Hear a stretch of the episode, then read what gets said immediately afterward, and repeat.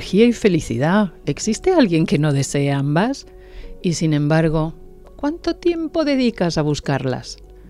No te agobies, en este podcast no te proponemos cambios imposibles. Las grandes hazañas son la suma de pequeños pasos. Hola, soy Alejandra Vallejo Najera y cada dos semanas te espero en este podcast de Telva, Energía y Felicidad, un espacio entretenido de menos de media hora. Invitaré a grandes expertos de distintos ámbitos que nos contarán cómo cuidar nuestro cuerpo y nuestra mente. Empezamos.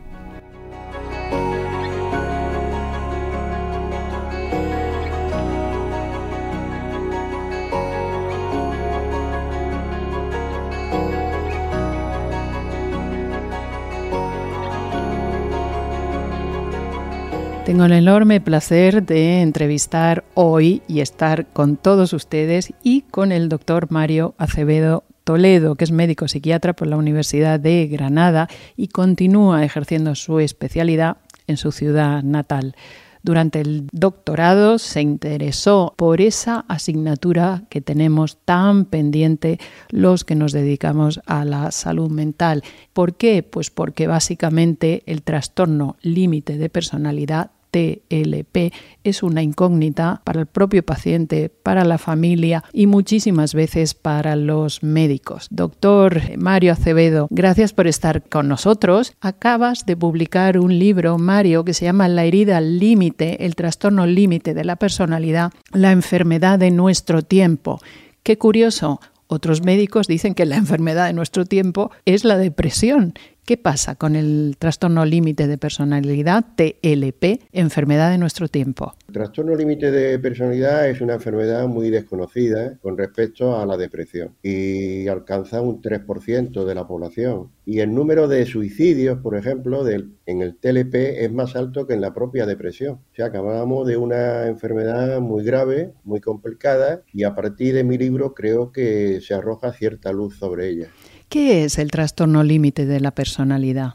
Sería una entidad donde hay mucha impulsividad, donde hay mucha falta de identidad, donde también hay mucha inestabilidad afectiva y que para mí surge del maltrato que se da a los niños en la infancia y en la adolescencia. Es un detalle interesantísimo este porque hay quien lo niega. Sin embargo, en este libro, que es magnífico, eh, habla de la edad biológica ¿Se refiere usted mm, a una herida que se produce ya en este mundo o es heredada, al hecho de ser biológica, es heredada de padres que igual o progenitores que igual la han tenido, la llevan consigo en su ADN y la transmiten a sus vástagos, a su prole? Eh, yo hablo de vulnerabilidad biológica, que sería la herida biológica, hablo de estrés, que sería la herida psicológica, y hablo del estigma social, que sería la herida social. Por eso yo hablo mm, de tres heridas que componen la herida límite. La vulnerabilidad biológica puede ser genética,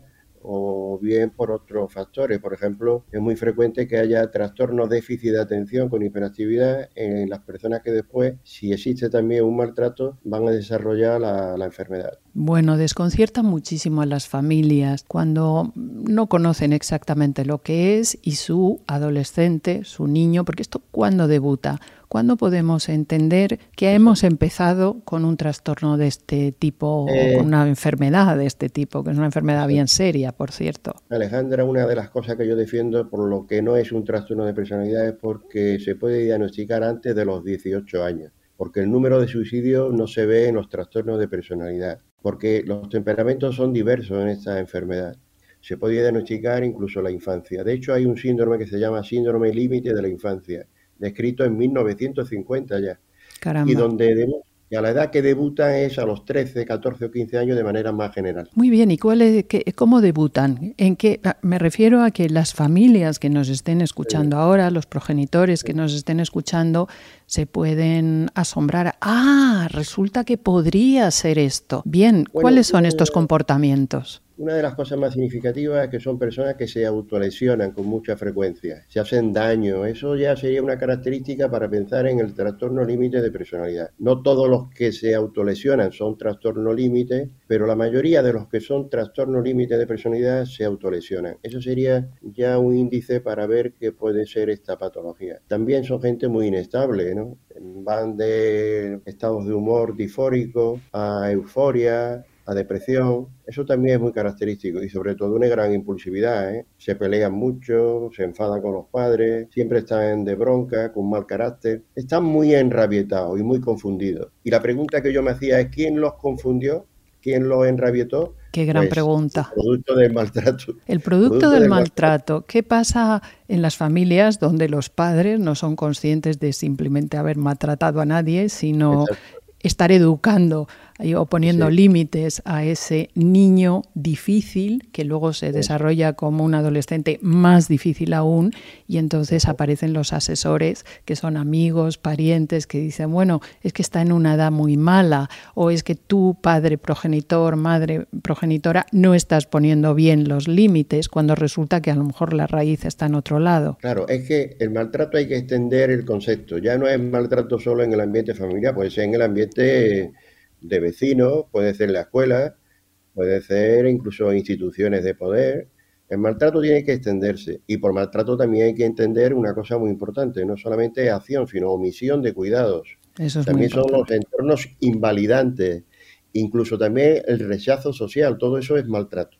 Ya podríamos hablar, por ejemplo, de esos niños que están en manos de cuidadores, uno tras otro, cuidadoras, eh, donde mm, en cuanto el niño empieza a generar un vínculo y la razón por la que está con cuidadores y cuidadoras es porque los padres no están presentes, porque igual están trabajando todo el día y dejan eh, al cuidado de otras personas a sus hijos que no son quizás los abuelos, que son una prolongación estupenda de los padres, o abuelos que están muy mayores y que no cuidan bien a los nietos. Entonces, la responsabilidad en este caso ¿De quién es? Bueno, ya digo, hay familias maravillosas que educan muy bien a los hijos. Otros creen que lo están educando bien y se equivocan. Ya. Mucha gente piensa que todo lo han hecho por su bien y sin embargo, pues lo han maltratado. Porque maltrato también es un lenguaje ofensivo, son humillaciones, son entornos donde no se valida a la persona, donde no se está allí cuando hay una fiesta, cuando hay un reconocimiento al niño eso también es maltrato. Aquellas situaciones donde se ensalzan demasiado, se dan demasiada importancia a los errores, al no cumplir con unas expectativas que tienen los padres y no reconocer el esfuerzo que está haciendo ese niño, esa niña. ¿Hay más incidencia de TLP en varones que en mujeres? Hay más incidencia en mujeres. Eh, se pensaba que era 3-1, pero puede ser 2-1, pero hay más incidencia en mujeres. ¿Y a qué cree usted que se debe esto? Bueno, la mujer puede haber sido pues más dañada, más producto de abusos sexuales también, mm, menos tratada emocionalmente y después factores culturales pueden también hacer que la incidencia sea mayor. Los factores culturales influyen, o sea, una, familia en la que reina, pues no sé, la apertura a la formación, a la lectura. Es que hay que pensar que aquí hay una vulnerabilidad biológica de base, sin la cual no emerge este trastorno. ¿Eso qué quiere decir para nuestros oyentes que igual no están? Hay, porque hay anomalías genéticas, hay pues eso, un TDAH, hay también, por ejemplo, trastornos de atención sin que haya hiperactividad. Es decir, son niños que vienen con ciertas dificultades, trastorno del aprendizaje, trastorno del desarrollo. Para mí, la enfermedad es un trastorno del desarrollo, en primer lugar, que eso tiene una base genética. Después, un trastorno por estrés, donde se incluye el maltrato. Y después lo que habíamos dicho antes, el estigma social. Es la combinación de estas tres cosas lo que da lugar al trastorno límite, que es como me gusta llamarlo, porque lo de personalidad es una confusión total, se quita gravedad al trastorno, se quita importancia, no se da el tratamiento adecuado y sin embargo con un modelo médico biopsicosocial se pueden curar estas personas, que es lo más importante, que se pueden curar. Eh, por maltrato social se refiere usted, me imagino, al bullying en la escuela, en el colegio. Ese es un lugar importante, ¿no? ¿Cuántas veces hemos señalado en este programa que el bullying en el colegio hay que decirlo, hay que ayudar a los niños. Esa, esa cosa que se decía en mis tiempos antiguos, es malo ser acusica o es malo acusarse, en este caso es muy importante decir a nuestros hijos cualquier cosa que te pase en la escuela, dínosla, aunque te amenacen en la escuela con que si lo estás diciendo vas a tener malas consecuencias. Las malas consecuencias suceden cuando no lo dices. Se puede haber recibido maltrato en el colegio, soterrado, que el niño no lo expresa y posteriormente, ya en la edad adulta, eh, brotar este, este problema, trastorno límite? Bueno, estas personas son personas que tienen una personalidad que yo llamo quijotesca. Bueno, yo la llamo así porque hay otros ya que lo han llamado anteriormente, como Milo, un psiquiatra americano, y es verdad, son como Quijotes, son buenas personas, son gente que son diamantes en realidad, son nobles, son gente porque están anclados en lo que se llama la organización límite de la personalidad, que es cuando un niño tiene entre 3 y 5 años. Entonces tiene ese carácter benévolo, ingenuo, amable, que tienen los niños que todavía no han llegado a lo que se llama el complejo de Edipo.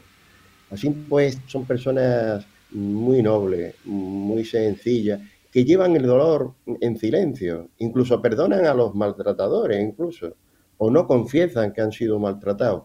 Estas son las características de las personas con trastorno límite.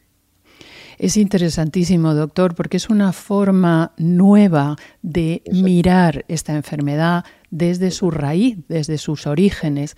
Ahora bien, asumamos que esta raíz, estos orígenes ya se detectan no hay nada que hacer con el pasado, porque el pasado es el que es, no lo cambia nadie. ¿Cómo pueden las familias, el propio paciente y desde la orientación médica, cómo pueden encontrar vías de solución a esto? Bueno, eh, hay asociaciones como las que hay en Madrid, AMAI-TLP, Asociación Madrileña para la Ayuda e Investigación del Trastorno Límite de Personalidad, que ofrece una ayuda extraordinaria y después pues existen psicólogos y psiquiatras especializados en el trastorno límite de personalidad y deben de acudir urgentemente porque es una enfermedad muy grave, donde hay 400 veces más suicidios que en la población general. Claro, ¿cómo hacemos? ¿Cómo hacemos, doctor, cuando se trata de un adolescente? Quizás sea más fácil, aunque la guerra está servida, ¿no? El propio adolescente expresa su frustración, su rabia a través de la violencia muchas veces y cuando los progenitores, los profesores en el colegio eh, aconsejan acudir a un tratamiento médico como el que usted proporciona, sin embargo, hay una rebeldía enorme y el niño, el, el, joven no quiere ir. Pero peor aún sucede con un adulto que no es consciente de su enfermedad y que necesita ayuda médica. ¿Cómo convencerle de que se ponga en manos de un médico como usted? La realidad es que estas personas quieren curarse, tienen un afán por curarse extraordinario, Alejandra. Son personas que están pidiendo ayuda, van dando gritos de socorro. Pasa que no lo habíamos escuchado. Son personas que se presentan en la consulta a veces arisco, arrogante, pero en el fondo lo que quieren es ser aceptados y queridos, porque fueron maltratados en la infancia. Entonces, cuando tú le hablas con cariño, con amor, ellos responden, están deseando pues, que les quieran. Me imagino que si el maltrato lo han recibido de sus padres, eh, cualquiera de ellos, padre o madre, mm, precisamente el consejo del padre o de la madre no va a ser bien recibido, porque claro. es una prolongación más de eh, eh, qué, típico, ¿no? En los psicópatas de acusar a su víctima de te estás volviendo loca o, estás loco, pues claro, es muy duro, ¿no? Eh, el problema con los adultos es que no se puede obligar a un adulto a acudir a, a terapia. ¿Por qué vía se les puede convencer a estos pacientes de que acudan a usted? Son personas que, el sufrimiento que tienen quieren quitárselo como sea. Ellos viven como en una cueva y quieren salir de la cueva. Por cierto, para salir de la cueva toman drogas y ahí pues lo empeora todo. Claro. Para salir de la cueva, como yo digo en mi libro, pues también se van hacia el amor, se enamoran muy fácilmente y no aguantan las separaciones, puesto que fueron abandonados en la infancia, las separaciones matrimoniales de pareja no la aguantan, tienen reacciones explosivas y claro, al final acaban mucho en la cárcel, que es un tema que hay que abordarlo también. Que lo aborda usted maravillosamente en su libro. Porque yo soy partidario de que estas personas tengan una oportunidad, no deben de ir a la cárcel, porque pueden curarse hoy día y porque eran menos responsables de lo que habíamos creído. Hay que tener en cuenta, Alejandra, que tienen daños cerebrales. ¿eh? Eh, los lóbulos frontales están disminuidos de tamaño. Claro, que son los que se encargan de la voluntad, por, recordarle a nuestros oyentes a qué se dedican estos lóbulos frontales.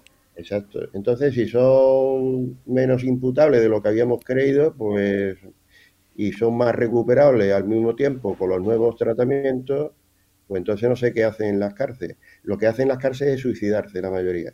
Qué barbaridad. En las cárceles hay ocho veces más suicidios que en el exterior. Y estas personas en las cárceles además son maltratados por otros internos que no tienen escrúpulos con ellos. eso lo explico en mi libro y creo que que por ahí van los tiros de esta enfermedad. ¿eh? Hay que hacer un cambio de paradigma, porque hasta ahora no, no nos habíamos enterado de lo que era esta enfermedad. Bueno, de hecho... Mm, y meterla dentro, perdona, de los trastornos de personalidad ha sido un error enorme y las consecuencias son gravísimas para estas personas, gravísimas. Esto es una entidad patológica muy grave y que si se le da el enfoque que dan algunos especialistas y yo me incluyo entre ellos, podemos ayudarle muchísimo. Claro, es muy esperanzador. Yo recuerdo, vamos, y sé que hay muchos especialistas en psiquiatría, médicos psiquiatras, que no tratan esta enfermedad porque les pilla completamente eh, en una selva que no saben ni por dónde entrar a desarrollar. Alejandra, estas personas llegan a la consulta y llegan, antes lo comentaba, arrogante o arisco pero van provocando para ver si alguien ya definitivamente los acepta a pesar de sus provocaciones. Si tú eres capaz de ver esa actitud y verla como una defensa del abandono y del maltrato que han sufrido, ellos entonces te reciben con los brazos abiertos. Eh, hay un libro de una compañera psicóloga que se llama Diamantes en Bruto. Yo estoy completamente de acuerdo con ella. Son diamantes que hay que pulir. Muy bien, qué esperanzador saber que esto tiene cura, que tiene y eso y eso es una gran novedad, ¿eh? muy muy reciente, insisto. Eh, doctor Acevedo, Mario Acevedo Toledo, eh, habla usted en su libro, por cierto, muy interesante, evidentemente, para quien esté interesado por este problema o lo tenga en su familia, donde habla usted de las celebridades eh, que todos conocemos, que quizá todos admiramos y que, sin embargo, han sufrido o sufren actualmente este trastorno de personalidad, eh, trastorno límite, ¿eh? trastorno límite de personalidad. ¿Quiénes son estas personas? Bueno, pues tenemos a Marilyn Monroe, a Judy Garland, Diana de Gales. Qué interesante. Diana de Gales, tan ensalzada. Emmy, la famosa Emmy. También tenemos a Kurt Cobain, también están... Habla usted de todos ellos. Plath, Silvia Plath, muy importante el caso de Silvia Plath fue mi inspiración, como yo dije en la conferencia inicial. Silvia Plath, por, por ayudar a nuestros oyentes que no la conozcan, es una celebérrima eh, poetisa, eh, escritora, poetisa, y eh, cometió suicidio de una manera tremendamente dramática porque metió su cabeza en el horno encendido y delante de sus hijos, que eran pequeños. O sea, esos niños habría también que mirar qué les ha pasado a raíz de ese trauma, ¿no? Entonces, cuéntenos el caso de las celebridades que usted prefiera contar. Yo me encantaría invitarle a que nos contara algo de Marilyn Monroe, dado que recientemente ha salido una biopic, parece que no demasiado biográfica, pero más bien fantasiosa, pero bueno, es un personaje que en este momento está a la última, entonces cuéntenos un poquito de Marilyn. Bueno, Marilyn Monroe yo creo que sufría un trastorno límite de personalidad porque reunía todos los criterios diagnósticos para cumplirlo perfectamente. Es una chica que fue violada en dos ocasiones, a los 8 y a los 12 años, dicho por ella misma y después su inestabilidad, su deseo de brillar, que son muy frecuentes en ellos. Ellos también toman la salida del brillo social, quieren tener el amor de la gente, de la sociedad. También buscó el amor en, los hombres, pero toda su vida fue un caos que acabó en el, en el suicidio y reunía todas las características del trastorno límite de personalidad. Una chica maltratada, que quiso encontrarse a sí misma, pero que no tuvo la oportunidad ni los tratamientos adecuados y terminó suicidándose. Claro, con consumo de drogas, entre otras cosas, vamos, en este caso de pastillas, ¿verdad? Em, ¿Qué típico es en este trastorno el pánico? Por, es que está la palabra bien utilizada, al abandono. Hay como, como que subyace continuamente el anhelo, el pánico a que te abandonen, con lo cual se generan unas, unos apegos completamente ansiosos, terriblemente ansiosos. Porque no tuvieron un vínculo afectivo en la infancia. Esa es la clave de este trastorno. Fueron abandonados, no se le dio el cariño y lo buscan desesperadamente, como Marilyn Monroe, como Judy Garland, etcétera. Pues de nuevo recomendarse, nos va el tiempo, doctor. Yo me estaría hablando con usted un mes entero. He leído este libro, es interesantísimo porque aborda esto con una mirada de salida a esta terrible enfermedad, que por cierto es crónica, o sea, una persona que tiene eh, la herida límite, como usted lo llama, ¿la va a tener el resto de su vida o se va a...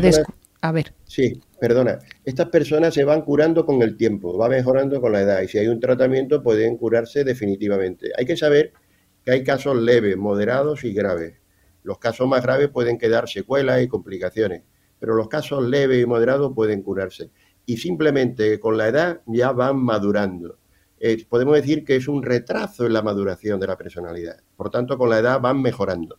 Bueno, qué gran noticia, qué gran noticia. Es, es, un gusto hablar con usted, doctor Mario Acevedo Toledo. Un gusto leer su libro, La herida límite, el trastorno límite de la personalidad, la enfermedad de nuestro tiempo. Fantástico. El doctor Acevedo trabaja con casos duros, trabaja con personas que están en la cárcel y a las que no quiere nadie, que son los desahuciados de la sociedad pero a estos los saca adelante. ¿Cómo pueden los oyentes contactar con usted, doctor Acevedo? ¿Tiene usted consulta privada? ¿Tiene una página web?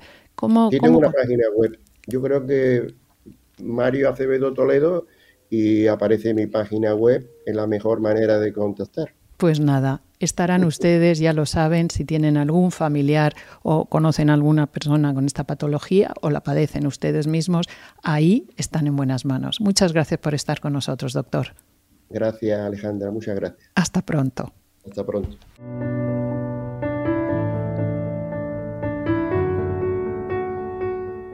Queridas, queridos, nos vemos en el siguiente podcast de Telva, Energía y Felicidad. Será dentro de 15 días. Hasta entonces, cuidaros mucho.